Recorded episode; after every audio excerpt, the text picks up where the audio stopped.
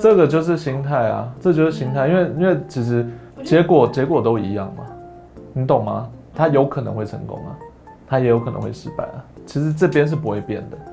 但是你中间在做事的过程中，你想要什么？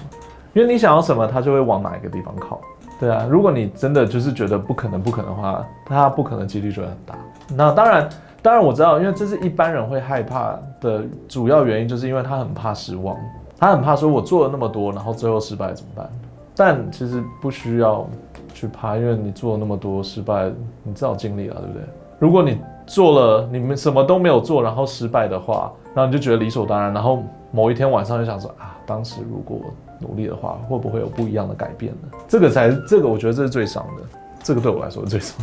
因为我我，你看我三十三十七了，你觉得我晚上在敢想什么？晚上都在想那些，如果当时，以前啦，现在不会，对啊，现在现在真的比较不会，因为我我是在某一个，好像在二十几岁的时候，就是被这个东西困扰，就如果当时要不是早知道，然后最后我我为了要让自己好好的入眠。对，或者是好好的接受自己的人生，我就做什么事情都尽量尽力去做，然后不会后悔，因为我决定了就决定了，就这样子。那我就后来发现说，哎，这样好好轻松哦，真的很轻松，因为错了就是我负责，对了就是爽啊，就这样子，没有别的，